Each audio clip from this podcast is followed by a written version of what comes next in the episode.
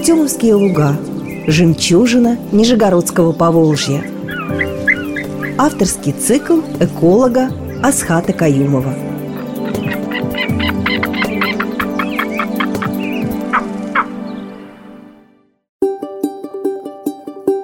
Здравствуйте, уважаемые радиослушатели!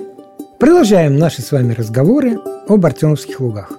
Как я и грозился на прошлой передаче, сегодня мы с вами поговорим про некоторые, ну, про много не успеем, к сожалению, да, но хотя бы про некоторые виды, которые живут в Артемовских лугах, то есть коренные жители, это мы с вами туда понаехали, а они коренные жители, которые живут там уже не одну сотню лет. Сегодня мы будем говорить не только про, скажем, птиц, хотя Артемовские луга – это в первую очередь, конечно, птицы, это уникальная вещь. Но мы будем говорить и о других обитателях. Давайте поговорим сегодня о двух обитателях. Первый обитатель будет уже анонсированный в прошлый раз – анонсированное животное. Интригу держать будем, да? Анонсированное животное, которое называется выхухоль. А если говорить совсем по-научному, то она такая патриотичная, называется русская выхухоль. Там не американская какая-нибудь, не африканская, а наша, русская. Животное, как вы могли понять из названия, обитает в России. Причем есть такой термин, называется эндемик это значит, что это животное больше нигде не обитает. Это вот эндемик нашей страны. То есть животное как бы испокон веков жило на наших территориях, и жило оно в поймах. Мы с вами уже говорили в прошлых передачах, что с поймами на Волге в последнее время очень плохо. И естественно, что если мы затопили поймы и фактически уничтожили у выхода ее места обитания, то ей, конечно, плохо. Ее осталось мало, она немножко уцелела в соседних регионах, да, она немножко уцелела по оке, и, как ни странно это звучит, потому что вплотную к городу, да, она уцелела в Артемских лугах. Буквально осенью прошлого года мы специально ездили в луга смотреть. Выхухоль, уже можно, наверное, рассказать, кто это.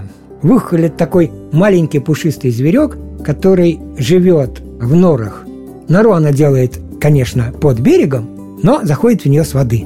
И Нору не видно, она, так сказать, там обитает. Выхоль смотрит и выявляет по осени, когда появляется первый лед, она вылезает из норы, дышит, и пузырьки воздуха подо льдом показывают дорожки, как она движется, да? И этот уникальный зверек, питается он моллюсками, в первую очередь, он живет исключительно в пойменных водоемах. Соответственно, как только мы затопили пойменные озера по всей Волге, соответственно, жителям стало просто особо негде. Но вот Артемовский луга – одно из немногих мест, где он живет. Чем этот зверек особо уникален, да? Ну, как один мой знакомый сказал, подумаешь, почти как крыса. Хвост длинный, меховой, размеры, в общем, даже меньше крысы. Чем он уникален? Он уникален тем, что это животное, которое, с одной стороны, характерное, типичное да, для нас, это русская выхоль, это, так сказать, только у нас. Да? С другой стороны, это животное настолько загадочно, существует оно на планете – практически в таком виде, как сейчас, ну, грубо говоря, возраст вида порядка 30 миллионов лет. Вот мамонты, они позже здесь у нас появились, чем выхухоли. И выхоль с тех пор существует. И что самое странное, зверек, который существует так долго, живет рядом с нами, мы вот как бы вот соседи, да, в царское время ее активно добывали, пока было много пойменных озер, и выхоль процветала. И этот зверек при этом настолько не изучен, вы не найдете выхоль ни в одном зоопарке. Наука не знает, а как сделать так, чтобы он жил в условиях неволи. Выжить он, конечно, выживет, но размножаться не будет. Непонятно как. То есть развести его искусственно там в зоопарке, чтобы потом мы в зоопарках развели, а потом в природу выпускаем, невозможно. Разводится только в естественных условиях. А есть проекты по восстановлению численности выхули. Выхули в свое время завозили в Керженский заповедник с целью восстановить там на Керженце в пойменных озерах. Но выхухоли пытаются восстанавливать численность в некоторых местах, но этот процесс очень тяжелый. Скажем, в Керченском заповеднике исследования показали, что выхоль, конечно, есть, но очень мало. То есть вот так чтобы она начала там размножаться и заселять все водоемы, нет. Вот бобр, да, тот расселился, занял все, что можно, что нельзя, а выхоль нет, ей что-то не хватает. Вручную не получается разводить этот вид, он как бы должен как-то сам. И поэтому с этим зверьком все сложно. Единственный способ, как мы можем этому зверьку помочь, это сохранить ему максимальное количество мест, где ему жить. И, соответственно, вот Артемовские луга – одно из немногих мест Нижегородской области, где этот зверек может выжить. Потому что зверьков осталось мало. Если мы сейчас спросим специалистов, то на всю страну, она, соответственно, как я говорил, эндемик, то есть, в принципе, на весь земной шар в Ухоле нас обитает, ну, не больше 10 тысяч зверьков. Что такое 10 тысяч? Настолько небольшое количество, и естественно, что ему надо всячески помогать. Выхухоль, она гибнет в пойменных озерах в браконьерских сетях, потому что это млекопитающее, это зверь, который дышит воздухом. И если браконьеры поставили сети, выхухоль в них запуталась, что будет с человеком, если он запутался в сети под водой и остался там, да? Как говорится, пять минут, и все, и нет человека. Вот то же самое с выхухолью. Она гибнет от различных случайностей, то есть охотники. Если сельское хозяйство, то случайные попадания животных, так сказать, разрушение нор на э, берегах водоемов. Она гибнет от хищников, естественно, да, потому что хищники их кушают. Мы чуть позже поговорим про орлана белохвоста. Если выхоль пойдет, он ее съест. Ну, это природа, да, там нет такого. Этот редкий вид, я его кушать не буду, я пойду чем-нибудь другое, да. Там все очень просто. Малоизвестный факт, хотя как малоизвестный, специалисты знают, да, в учебниках написано про выхухоль. Такой вот фактик, то уже теперь в древнюю старину, позапрошлом веке, на ярмарках продавали хвосты выхухоли. Прям связками. Зачем?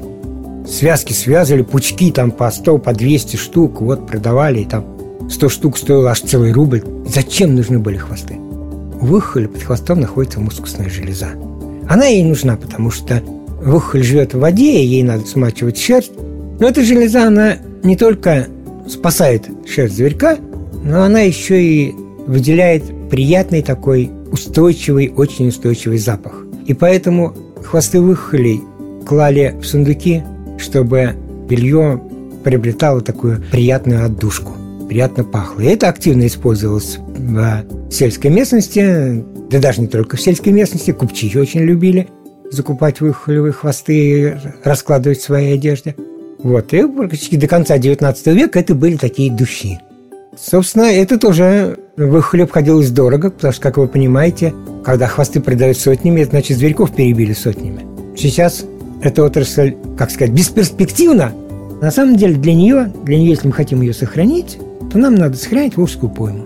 Нам надо брать под охрану последние кусочки Волжской поймы и не застраивать их какими-нибудь там коттеджами, не делать здесь какие-нибудь гольф-клубы, а сделать здесь природный парк, территории которого эти животные будут жить в состоянии естественной свободы, а мы с вами сможем прийти на них полюбоваться, посмотреть. На самом деле при профессиональном подходе выхоль можно даже и наблюдать. Это нетрудно, если со специалистом, да, если аккуратно, если в подходящее время, то прекрасно можно понаблюдать. Ну, не вот там, да, надо понимать, что в природе это не хомячок в комнате.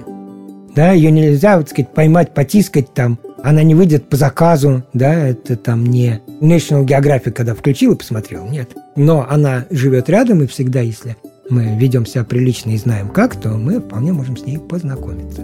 Что-то мы с вами увлеклись выхолью. Все остальные наши с вами гости, они остаются на следующей передаче. Для интриги следующая передача будет тот самый Орлан Белохвост, который эту самую выхухоль легко может скушать, а равно много кого другого. А сегодня мы, наверное, закончим с вами наши беседы об Артемовских лугах. И в заставке нашей передачи сегодня прозвучал какой-то странный звук, тот самый Орлан Белохвост, про которого мы поговорим в следующий раз.